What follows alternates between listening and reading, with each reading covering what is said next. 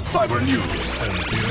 Cyber News. Antena 3, voltamos às notícias de tecnologia. O YouTube lança 53 canais pagos em 10 países. E a geração 5G deverá chegar em 2020 através da Samsung. Cyber News. Cyber News. O YouTube lançou na passada quinta-feira o serviço de canais pagos por subscrição, confirmando assim recentes previsões.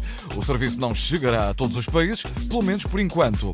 Desde 2007 que o YouTube tem um programa de parcerias que permite aos criadores de conteúdos obterem receitas com o seu trabalho, o que também tem permitido simultaneamente que o site cresça em número de canais noticiosos, educacionais e de entretenimento, conquistando assim diariamente mais de mil milhões de visitantes. Atualmente, mais de um milhão de canais geram receitas próprias para os seus criadores, que também têm dirigido pedidos ao YouTube no sentido de haver uma maior flexibilidade na rentabilização e distribuição dos conteúdos.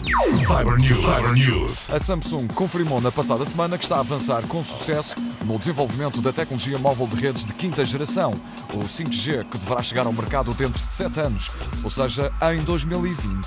O serviço wireless, ou seja, sem fios, para dispositivos móveis atingirá velocidades tão altas que permitirão, por exemplo, descarregar um filme completo em menos de um segundo. Afirma assim a empresa sul-coreana, o equivalente a uma velocidade móvel de dezenas de gigabits por segundo, muito superior aos 75 megabits que agora são atingidos pelo último serviço de quarta geração.